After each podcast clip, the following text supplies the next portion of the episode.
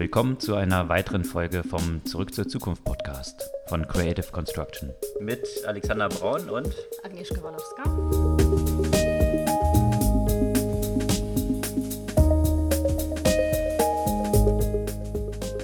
Was gab's Neues letzte Woche?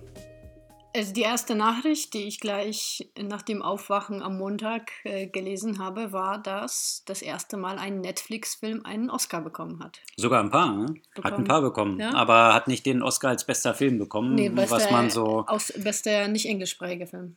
Aber er hat noch ein paar andere Oscars gewonnen, auch in anderen Kategorien, also für Cinematography und solche Sachen. Ich weiß nicht, hast du den Film gesehen? Nee, der steht für Sonntag ähm, auf der Agenda.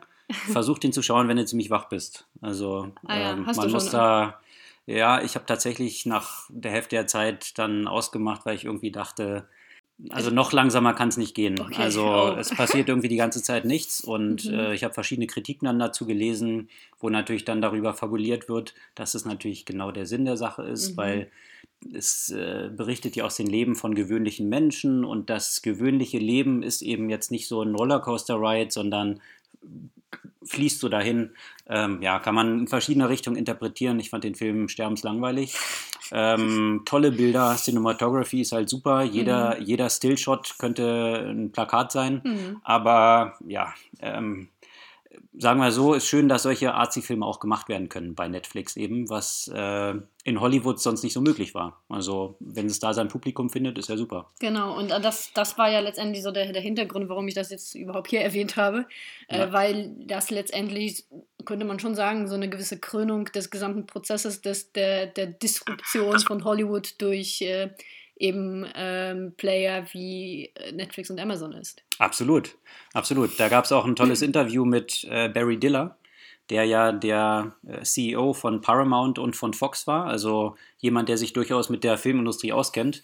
Und äh, ja, der hat gesagt, äh, Netflix ha- has won the game. Hm. Hollywood ist irrelevant geworden. Hm. Das so aus der Perspektive zu hören, ähm, ist schon ganz interessant und es gab da auch einen super Artikel dazu, äh, der sich so ein bisschen mit den Unterschieden von Hollywood, also diesen Fokus auf Mhm. einzelnen Filmen, die profitabel sein müssen, versus Package-Deals, die bei Netflix natürlich äh, das Businessmodell sind.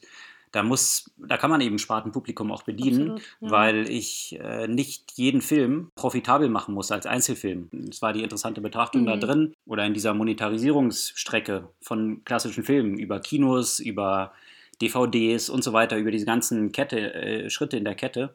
Klassisch ökonomisch betrachtet Preisdiskriminierung hat Mhm. wo natürlich die Leute am Anfang im Kino am meisten zahlen und so weiter. Und so Mhm. schöpft man die unterschiedlichen Zahlungsbereitschaften entlang dieser ganzen Kette ab. Mhm. Und das ist, deswegen gibt es dieses Windowing in der Filmindustrie. Und das ist bei Netflix eben nicht mehr der Fall, weil ich, äh, ich bezahle meine Monthly Fee und habe dann die Möglichkeit, lauter Sparteninteressen zu bedienen. Und das ist gerade das Spannende. Ja, das, Kann ich eigentlich den Film überhaupt im Kino gucken? Der ist. Der musste äh, ja im Kino genau, sein, damit, damit er in Netflix- die Oscars überhaupt Das, äh, das ist ja auch ne? immer diese Diskussion, Ja. äh, wo eben Kinos dann sich zum Teil weigern, äh, Mhm. Kinoketten dann auch irgendwelche Netflix-Filme überhaupt zu spielen. Netflix muss den, wenn der für die Genau. Oscars Mhm. nominiert werden Muss soll, ähm, aber in der Regel sind es recht ja, begrenzte, Mhm. begrenzte Anzahlen von Kinos, wo das läuft und in der Regel dann auch parallel mit dem Release in diesen Kinos äh, gleich auch Gleich auf Netflix. Ja. Hm. Und das ist natürlich, äh, wogegen sich die Filmindustrie sträubt. Hm. Aber ja, äh, ich denke, ich würde meine Chips da auch eher auf äh, Retastings und Netflix setzen und äh, glaube, dass der Barry Diller ganz guten Einblick hat. Weiteres Thema, was, was ich auch spannend fand, es zeichnete sich ja schon, also in den USA schon eine Weile an, ähm, ist dieses ganze, dieser ganze Scooter-Hype. Ja? Also ähm, ich kann es nicht mehr hören. Micromobility, ja, Ja. und äh, da sind ja in den im letzten Jahr in den USA ein paar Player gestartet, die ja bis vor kurzem in Deutschland war es ja noch nicht erlaubt. Jetzt sind die rechtlichen Rahmenbedingungen ge- geschaffen, Mhm. dass diese kleinen mit Elektromotor betriebenen Tretroller auch in Deutschland äh, legal werden. Und äh, in den USA waren ja da hauptsächlich zwei große Player am Markt. Das ist einerseits Bird und Lime. Mhm. Und die sind angetreten mit, mit einer Dynamik, wie man sie tatsächlich noch nie erlebt hat. Bird hat innerhalb von, von gut ein Jahr eine Bewertung von einer Milliarde erzielt ja, in den, in den Venture-Runden. Und äh, beide haben ja fast über eine halbe Milliarde geraced und sind, sind jetzt nach gutem Jahr mit zwei Milliarden bewertet, was natürlich äh, absolut astronomisch ist. Und das hat natürlich auf unserer Seite des Atlantiks auch die entsprechende, den entsprechenden Hype ausgelöst. Und äh, allein hier in Berlin sind jetzt irgendwie drei Player angetreten. Das eine ist von Lukas Gadowski, den man ja so von ja, erster Runde mit Spreadshirt und dann als Gründer von Lieferheld, Delivery Hero und so weiter kennt. Die haben in einer recht eindrucksvollen Runde dann in der ersten Runde wohlgemerkt äh, etwa 50 Millionen Euro eingesammelt. Tier, das ist ein weiterer Player dann hier aus Berlin, mit 25 Millionen, auch in der ersten Runde. Dann gibt es noch ein paar andere, Windmobility, die mit 22 Millionen dort gestartet sind. Äh, MyTaxi will in dem Bereich auch unterwegs sein. Taxify äh, will in dem Bereich auch unterwegs sein. Also hier ist natürlich äh, ein extremer Landgrab und ein Rennen dort entstanden. Die Frage stellt sich so ein bisschen, was ist das Geschäftsmodell dahinter und ist es profitabel? Kann es profitabel sein? Ich meine, Uber ist ja auch so ein, Zuschussmodell, wo eigentlich eben jedes Jahr Milliarden reingepumpt werden. Jetzt kann man natürlich sagen, das ist im Aufbau so eines Unternehmens notwendig. um es erstmal groß zu machen. Da gibt es aber ganz interessante Unit Economics zu den, diesen Scooter-Modellen aus den USA, ähm, die einerseits die Möglichkeit aufzeigen, dass es sehr profitabel sein kann. In der letzten Woche ist aber ein interessanter Artikel rausgekommen mit tatsächlichen Zahlen aus, äh, aus einer Stadt in den USA, und zwar eher aus den Südstaaten, wo man dort festgestellt hat, dass die Lifespan von so einem Scooter nicht wie von vielen angegeben so um die vier Monate beträgt, sondern eher so, naja, ein Monat. Oh. Ähm, da sind die Scooter, die sind natürlich jetzt noch nicht auf so Vermietung unbedingt ausgelegt und das Begrenzungsgewicht liegt auch so bei 90 Kilo, wo die meisten Amis, äh, also im Schnitt, äh, im Schnitt tatsächlich so kn knapp dran liegen. Ähm, von daher ist die Lebensdauer von, von diesen Scootern nicht so, nicht so lang. Und das kann sich natürlich schnell sehr negativ auf diese, auf diese Economics aus, auswirken, ja, dass die in dieser Aufstellung dann etwa 300, fast 300 Dollar über die Lebenszeit von diesem einen Monat dann eigentlich mhm. Verlust machen. Das kann natürlich, wenn die jetzt weiterentwickelt werden, natürlich auch sehr profitabel werden. Da arbeiten sie auch dran, all diese, Platt all diese Unternehmen dort äh, große Modelle aufzubauen. Die Überlegung wahrscheinlich hier von den Playern am Markt ist es aber wahrscheinlich, hier der Größte am Markt zu sein, wenn eben Lime und Bird in Europa starten, um dann Akquisitionsziel zu sein und damit einen schnellen Exit hinzulegen. Also das ist wahrscheinlich die Kalkulation von den Investoren und äh, in der letzten in der Berliner Startup-Szene. Genau. Und in der letzten Woche haben das Unternehmen von Lukas und Tier nochmal nachgelegt. Also Lukas will nochmal 50 Millionen jetzt aufnehmen äh, und Tier nochmal 20 Millionen. Ähm, also es zeigt so ein bisschen, hier versucht einer den anderen äh, mit, mit Geld to outspend each other, äh, um dann einfach den, den ganzen Markt für sich zu haben und die Nummer eins für die Akquisition zu sein. Abgesehen davon stelle ich mir schon ein bisschen die Frage, wie das in Berlin mit der aktuellen Infrastruktur überhaupt funktionieren soll mit den Scootern. Das ist die nächste Frage, ja, wenn man sich überlegt, äh, die Fahrräder, die hier unterwegs sind, mhm. die Scooter, die unterwegs sind, die Roller, die unterwegs sind. Die ähm, Autos gibt es ja auch noch. Ja. Autos gibt es auch noch ein paar. Also das, das wird schon spannend sein zu sehen, wie es dann alles zusammen mhm. funktioniert. Da gab es ja entsprechend in den USA auch schon einen kräftigen Backlash. Ja. Also in San Francisco landen die Scooter regelmäßig irgendwie in der Bay, weil mhm. die Leute die äh, Leute die Nase davon voll haben und sich irgendwie genervt fühlen. Also äh, das wirkt sich sicherlich auch nicht positiv auf die Lebensdauer dieser ja, Gefährte aus. Der andere Hot Shit, der gerade so, so ein bisschen das, das Internet gerade am Anfang der Woche dominiert hat, äh, wo ich mich frage, ob das nicht noch weniger Sinn ergibt als die, als die Scooter. Die faltbaren Smartphones. Jetzt muss auf einmal hm. jeder ein faltbaren Smartphone rausbringen. Mhm. Äh, Samsung hat so einen rausgebracht der wirklich so aussieht. Ich weiß nicht, was das für ein Modell von Nokia war, weißt du, dieser, den man so schön zusammenklappen konnte, äh, mit so einer Tastatur auf ich der weiß, einen Seite. das war dieser Explorer oder so nannte sich ja, das Ding. Ja, keine Ahnung, wie sieht das also Oder Navigator oder irgendwie so. Ja. Irgendwie sowas, ja. ja. Auf jeden Fall so ähnlich sieht das aus und ist auch wirklich schön unpraktisch dick. Dann hat ja auch Huawei auch einen rausgebracht. Und jetzt hat man ja auch noch gelesen, dass Apple auch so ein Patent für so ein Ding angemeldet hat. Vielleicht wird das, wenn Apple das rausbringt, vielleicht schaffen sie das äh, wie aus dem iPad ja auch den neuen Hype äh, zu, zu generieren. Die Dinge kosten ja schon bei, bei dem Samsung und bei dem Huawei über 2000 Dollar. Von daher, wenn man sich vorstellt, wie das Verhältnis von den Preisen zu den Preisen von Apple in der Regel ist, dann müsste das Ding von Apple wahrscheinlich so 4000 kosten. Hm. Wobei das natürlich jetzt eine frühe Iteration ist Klar. und die Frage ist, äh, wenn, wenn es auf Masse produziert wird, wo sich die Preise dann hinentwickeln können, stellt sich aber die Frage, was, was ist jetzt der Vorteil von, von denen? Ja, ich meine, man sollte da nicht unbedingt meiner Einschätzung trauen, weil ich habe auch noch nie den Vorteil von, von, von, von iPad, iPad erkannt. Äh, das habe ich beim Launch als Schwachsinn gesehen, sehe ich immer noch als Schwachsinn. Ich habe zwei davon rumliegen, nie benutzt. Ähm, aber anscheinend gibt es da eine Menge Leute, die das anders sehen.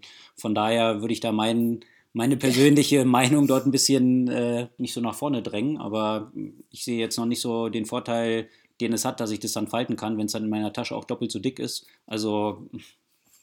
Ja, ich glaube, das ist ja auch, das musste man eher so äh, als einem frühen Prototypen äh, im Einführungszeichen noch sehen, weil die Dinge sind wirklich dick. Und hm. äh, ich würde da durchaus den Vorteil sehen, wenn das, äh, wenn das deutlich dünner ist und wenn du dadurch äh, einfach eine größere Displayfläche hast.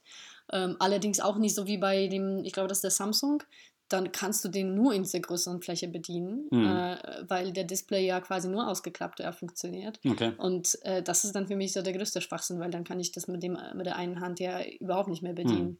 Das ist ja schon schwierig mit dem aktuellen iPhone. Ja. Deswegen diese komischen Knubbel verkauft werden, die man ans iPhone hinten ran pappen kann, genau. um äh, es halten zu können, damit es ja. nicht aus der Hand fällt. Ja, klar. Sind wahrscheinlich so ein bisschen frühe Iterationen von mhm. einem bestimmten Produkt. Mal schauen, wie es dort weitergeht. Apropos frühe, frühe Iterationen, wir haben ja auch schon mal davon berichtet, dass in Deutschland ja die Amazon Dash Buttons, Dash Buttons äh, verboten wurden. Der Amazon Dash Button ist ein mit WLAN verbundenes Gerät, mit dem Sie Ihr Lieblingsprodukt per Knopfdruck nachbestellen können. Das, äh, die hätten sich ja quasi die Arbeit sparen können, weil äh, Amazon das ja selbst jetzt äh, das, das Experiment beendet hat. Mhm. Ja. Da gibt es auch Diskussionen, wes weswegen Deswegen, das so erfolgt ja. ist und äh, ob damals, als Amazon den Dash-Button gestartet hat, Amazon natürlich noch sehr früh in diesem ganzen Markt von Smart Home und IoT und, und so unterwegs war mhm. und äh, natürlich in der letzten Zeit Amazon jede Menge Akquisitionen in diesem Umfeld getätigt hat und Smart Home jetzt wahrscheinlich so ein bisschen in eine andere Richtung denkt. Also eine Richtung, die natürlich gerade vor dem Hintergrund von Voice Interfaces mit Alexa und so weiter der Fall ist, wo man die Produkte, die man über diese Smart Button bestellen kann, natürlich auch per Voice Command stellen kann mhm. und das für Amazon Übergangstechnologie vielleicht war und, und letztendlich das Ziel ja mit Voice eine bisschen andere, ein bisschen anderes ist es war es eigentlich auch, ähm, also ich weiß es nicht, ob das jetzt so explizit definiert wurde, aber implizit konnte man das ja auch immer so als Experiment verstehen oder mhm. als eine erste, sagen wir mal, wenig invasive Möglichkeit, so ein bisschen Smart Home ins Haus zu bringen. Über Produktiterationen oder um Produktiterationen geht es auch bei Tesla. Da gab es diese Woche natürlich auch wieder eine Menge Aufhebens die natürlich, wie bei Elon Musk üblich, nur zum Teil mit dem Produkt mhm. zu tun hatten.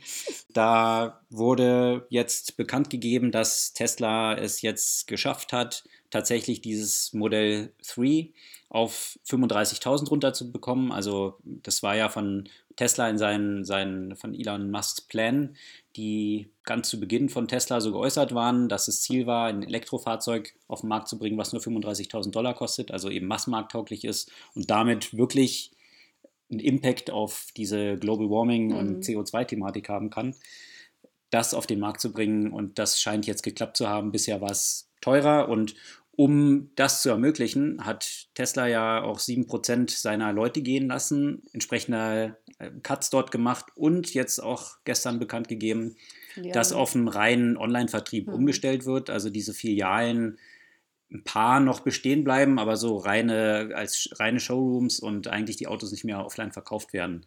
Und äh, das war die Ankündigung, die die Börse aber so ein bisschen enttäuscht hat. Die Aktien sind nach der Ankündigung dann im, im nachbörslichen Handel um 5% runtergegangen. Die waren allerdings auch ein paar Tage davor kräftig angestiegen. Und da sind wir wieder bei Elon Musk und äh, seinen Run-ins, die er da immer wieder mit der SEC, also der Börsenaufsicht der USA hat. Die hatte ihm ja, was seine ganzen Twitter-Aussagen angeht, einen Maulkorb verpasst. Da war er schon mal in Hot Water gewesen, weil er angekündigt hatte, er wolle Tesla Private nehmen und äh, hätte da auch schon die Investoren entsprechend im Schlepptau, was sich dann als nicht wahr herausgestellt hat und äh, er musste dann viele Millionen Strafe zahlen. Mhm. Und mit dieser Millionenstrafe war auch verbunden, dass er Twitter nicht mehr verwenden darf, um irgendwelche die Kurse bewegenden Aussagen zu machen. Und er hat sich dann so ein bisschen lustig gemacht über die SEC, was natürlich für die SEC, so wie die operiert, nicht die beste Reaktion war. Und jetzt hatte er diese Woche einfach bekannt gegeben, Thursday 2 p.m. Und das hat schon ausgereicht, um den Aktienkurs um irgendwie 5% nach oben zu bewegen, weil die Leute erwartet haben, ah, da kommt das was. kommt eine Riesenankündigung und man hatte schon vermutet, gerüchteweise, dass das Modell Y vorgestellt wird. Mhm. Tesla hat ja diese Modellaufgleisung sexy, ja, so sind die Modelle ja bezeichnet. Model S das erste, dann Model 3 statt des E die 3 und dann Model X und jetzt sollte also Y. Das wurde eben nicht bekannt gegeben und deswegen ist der Kurs dann entsprechend nach dem gestrigen Event dann um 5% wieder eingebrochen. Das wird aber noch nicht das letzte wahrscheinlich für Elon Musk gewesen sein. Die SEC hat schon angekündigt, dass, äh, dass er damit eigentlich gegen seine Auflagen verstoßen hat. Und das kann jetzt auch für Tesla ziemlich weitreichende Konsequenzen haben, weil Ende des Monats steht eine Rückzahlung von 950 Millionen äh, einer Anleihe von Tesla an. Mhm. Und die Anleihengeber hatten die Möglichkeit, wenn der Aktienkurs im Schnitt über 360 Dollar liegt, das in Aktien umzuwandeln, statt das Geld in Cash zu fordern. Und äh, die Bewegung, die die Aktie in der letzten Zeit erlebt hat, sieht dann eher so aus, als ob Tesla dann eben fast eine Milliarde dann in Cash auszahlen muss. Und das ist für Tesla wird es nicht gerade einfach sein. Und wo wir jetzt bei der Börse sind, da gab es letztens auch so ein bisschen Bilanz äh, von fünf Jahren äh, von Satya Nadella an der Spitze von Microsoft und ähm, die Kurssteigerung von über 200 Prozent hm. äh, in dieser Zeit. Und ähm, ja, ganz, ganz spannend, sich äh, anzuschauen, nochmal äh, von der Perspektive, was alles bei Microsoft in den letzten fünf Jahren passiert ist, was eben zum Beispiel bei Apple nicht passiert ist.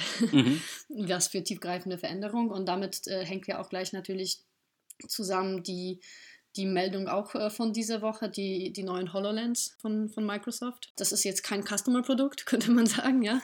Äh, es sei denn, man möchte jetzt gerne dreieinhalbtausend Euro, äh, dreieinhalbtausend Dollar einfach mal äh, ausgeben, um das auszuprobieren. Finde ich aber spannend, wie, äh, wie sie das ja auch eben gleich, äh, gleich targeten. Meines Erachtens auch besser, als, als das zum Beispiel äh, Google mit, äh, mit den Google Glasses damals gemacht hat, die das ja quasi als Konsumentenprodukt äh, mehr oder weniger gepusht hat und Microsoft sagt klar. Das war ja eigentlich mehr eine Alpha-Version, die entsprechend schlecht auch angekommen ist und eben. die Leute haben viel Geld gezahlt und waren enttäuscht. Waren total enttäuscht, das konnte nichts und, ähm, und, äh, und eben Microsoft mit, mit HoloLens äh, sagt ja gleich quasi, das ist keine Konsumentenanwendung, das ist auch keine äh, Anwendung für so Schreibtischtäter sozusagen, sondern äh, mit einem ganz klaren Ziel, das in den Berufen anzuwenden, die sich ja quasi im Feld bewegen, also zum Beispiel Fabrik oder Militär. Gegen die militärische Anwendung gibt es ja auch gleich äh, große, großen Aufstand ja auch bei Microsoft. Aber, ähm, aber eben meines Erachtens eine gute Entscheidung, das eben in diesem Bereich auf den Markt zu bringen, äh, wo auch die Kaufkraft besteht und dann wirklich die, die Veränderungen ja halt hm. notwendig sind, weil sie auch äh, letztendlich schon stattfinden diesen strategischen Switch, den du erwähnt hattest, Microsoft und Nadella, der hat, jetzt wo wir gerade von Tesla vorher gesprochen mhm. haben, aber noch eine andere Dimension, die ganz spannend ist. Nadella hat sich ja bei dem Mobile World Congress, der jetzt wieder stattfand, hat ja auf der Bühne zusammen mit Zetsche, dem CEO mhm. von Daimler, gesessen. Und da gab es ganz interessante Parallelen, die dort aufgezogen waren. Und die eine war, dass Microsoft vor, dem, vor der Ankunft von Nadella ja klassisches Softwareunternehmen, was Software auf irgendwie DVDs oder CDs gepresst hat und dann wurde ein Softwarepaket verkauft. Und unter Nadella hat sie einen Switch zu einer Cloud Company hingelegt. Also das ist plötzlich eben Service Company, also in der Cloud Microsoft Office 365, dass es eine ganz andere DNA eines Unternehmens ist, ob ich jetzt irgendwelche Softwarepakete mhm. immer mit festen Release-Zyklen verkaufe oder ob ich plötzlich ein kontinuierliches Business in der Cloud bin und, und plötzlich für jeden Verkauf meines Produkts wesentlich geringere Revenues habe. Ja? Vorher einmal Windows 95 verkauft, irgendwie 100 in der Bank und jetzt irgendwie Monthly Fees. Ist ein sehr schwieriger Switch, den Microsoft dort zu vollziehen hatte. Die Parallelen, die dann in diesem Gespräch zwischen Zetsche und Nadella so aufgezeigt waren, waren, dass Daimler ja von einem ähnlichen Problem steht. Mhm. Sie sind traditionell ein Unternehmen, was Autos verkauft. Ja, und jetzt der Switch immer stärker in die Richtung geht, natürlich von Mobility as a Service. Also, wo es gar nicht mehr unbedingt darum geht, das Auto zu besitzen, sondern den Service von A nach B zu kommen. Mhm. Und das ist vergleichbar, sehr vergleichbar mit dem Switch, den Microsoft durchgemacht hat, den jetzt Daimler etwas verspätet, eben oder in der, der Autoindustrie mit Verspätung im Vergleich mhm. zum Software-Business zu vollziehen hat. Mhm. Und genauso herausfordernd. Ich habe nämlich noch sowas, sowas, sowas ganz Nerdiges. Und zwar aus dem Bereich Quantum Computing. Quantencomputer. Theoretisch möglicher Computer, der nach quantenmechanischen Prinzipien arbeitet. Da hat nämlich Intel eine neue Möglichkeit äh, rausgebracht, die Tests auf, auf äh, Quantenprozessoren zu, äh, durchzuführen. Und da muss ich noch ein bisschen weiter rausholen, ausholen, damit man versteht, warum das relevant ist. Ähm, also das Problem bei, mit den Quantenrechnern liegt hauptsächlich im Moment darin, dass es sehr, sehr schwierig ist, die Qubits, also diese Quantum-Bits, stabil zu halten, sodass die diese, diese Kalkulation überhaupt erfolgen kann. Und dafür benötigen sie eine Temperatur, die knapp über dem absoluten Null liegt. Und das absolute Null, da sind äh, minus 273 Celsius. Also sehr, sehr, sehr kalt. Kelvin dann. Null Kelvin, genau. genau, das Null Kelvin. Und warum? Weil bei sehr, sehr niedrigen Temperaturen die Atome und Moleküle sich einfach weniger bewegen und somit weniger Fehlermöglichkeiten bestehen. Es hat im Moment, es dauert im Moment einfach Monate, um überhaupt diese Quantenprozessoren zu testen, was natürlich dazu führt, dass die Fortschritte in diesem Bereich sehr, sehr langsam äh, stattfinden. Und Intel hat etwas rausgebracht, das nennt sich Cryogenic Water, äh, Wafer Prober. Und mhm. der soll diesen Prozess deutlich verkürzen. Unter anderem, also um das jetzt wirklich ohne in die technischen Details reinzugehen, weil sie ja quasi dieses Kühlsystem mit so einem automatisierten Testsystem kombiniert. Und somit soll, das, äh, soll der ganze Prozess einfach deutlich verkürzt werden und äh, der Fortschritt in diesem Bereich deutlich schneller stattfinden. Mhm. Ich hoffe, das war jetzt äh, einigermaßen verständlich. Was kann man damit alles machen? Also da gibt es ja da werden ja viele, gibt es ja viele Mutmaßungen, in welchem Kontext dann Quantum Computing eingesetzt werden kann. Ich weiß nicht, ob das jetzt allen so geläufig ist, um nur mal ein paar Eckpunkte immer, zu nennen. Das ist eigentlich immer noch die Frage. Mhm. Ähm, das ist, ähm, das kann man sich, also das Quantum Computing kann man sich jetzt nicht so vorstellen wie, äh, wie einfach schnellere Supercomputer, mhm. sondern die sind eigentlich nur möglich für bestimmte Arten von Kalkulationen. Also alles, wo es eher so um probabilistische Modelle geht. Mhm. Ähm, wo du ganz äh, nicht so eine klare Antwort 0 oder 1 hast, mhm. ähm, sondern wo es mehr um Wahrscheinlichkeiten gibt. Aber auch das ist im Moment, das sind alles im Moment Annahmen, weil, äh, weil eben auch unter anderem aus den vorher genannten äh, Gründen ist das noch relativ wenig erforscht. Also das ist A, extrem teuer, B, mhm. noch extrem langsam, halt äh, diesen Status überhaupt zu erreichen. Und die ersten Experimente, die bereits durchgeführt wurden, wurde zum Beispiel von D-Wave, das ist eine, ein Quantum Computing Anbieter mit VW, bei der Ver Verkehrsstromanalyse und Verkehrsstromregulierung in, in Peking. Ähm, eben da, dazu wurde das zum Beispiel getestet. Oder wo man potenziell ähm, viele Anwendungsoptionen sieht. Ähm, ist bei der personalisierten Medizin zum Beispiel. Mhm. Aber wie gesagt, das ist alles noch äh, im Moment so im Spekulationsbereich. Da passiert im Moment allerdings recht viel, also vor allem zum Beispiel auch bei IBM, die versuchen, das mehr oder weniger auf Cloud-Basis ja auch zur Verfügung zu stellen. Äh, die Möglichkeit eben mit, mit so Quantenmodellen zu arbeiten und ähm, wenn das ein bisschen mehr äh, Verbreitung erreicht, dann werden ja bestimmt äh, auch neue Anwendungsmodelle kommen. Mhm. Ähm, aber das ist im Moment, befindet sich das alles im Bereich der Zukunftsmusik. Mhm. Äh, Buchempfehlung, diesmal wirklich eine Empfehlung und nicht Anti-Empfehlung wie letzte Woche. äh, also von zwei Wochen, glaube ich, habe ich das Buch What to Think About Machines That Think empfohlen, äh, herausgegeben von John Brockman. Und jetzt gibt es äh, ein neues Buch, auch wieder von ihm herausgegeben, so ein bisschen im ähnlichen Konzept. Das heißt Possible Minds, 25 Ways of Looking at AI. Man könnte das so ein bisschen als eine Hommage auf Norbert Wiener sehen. Norbert Wiener war derjenige, der den Begriff äh, Kybernetik überhaupt definiert hat, also quasi ein Vorfahre der modernen künstlichen Intelligenz. Und wahrscheinlich nicht ganz zufällig ähm, kommt das Buch ja auch äh, 70 Jahre nachdem er das Buch äh, Cybernetics or Control and Communication in the Animal and the Machine herausgegeben hat. Das ist auch wieder eine wirklich spannende Mischung von Denkern im Bereich der künstlichen Intelligenz, von Philosophen wie jetzt äh, Daniel Dennett, äh, Psychologen. Ähm, da ist ja auch der Mitgründer von Skype, äh, Jan Tallinn. Da ist auch wieder Max Denkmark und Steven Pinker. Also auf jeden Fall wieder eine Sammlung von spannenden Essays zum Thema künstliche Intelligenz aus ganz unterschiedlichen Perspektiven. Okay. Lohnt sich Also wieder eine Essaysammlung. Genau, wieder eine Essaysammlung, Hm. genau. Okay, das soll es für diese Woche gewesen sein.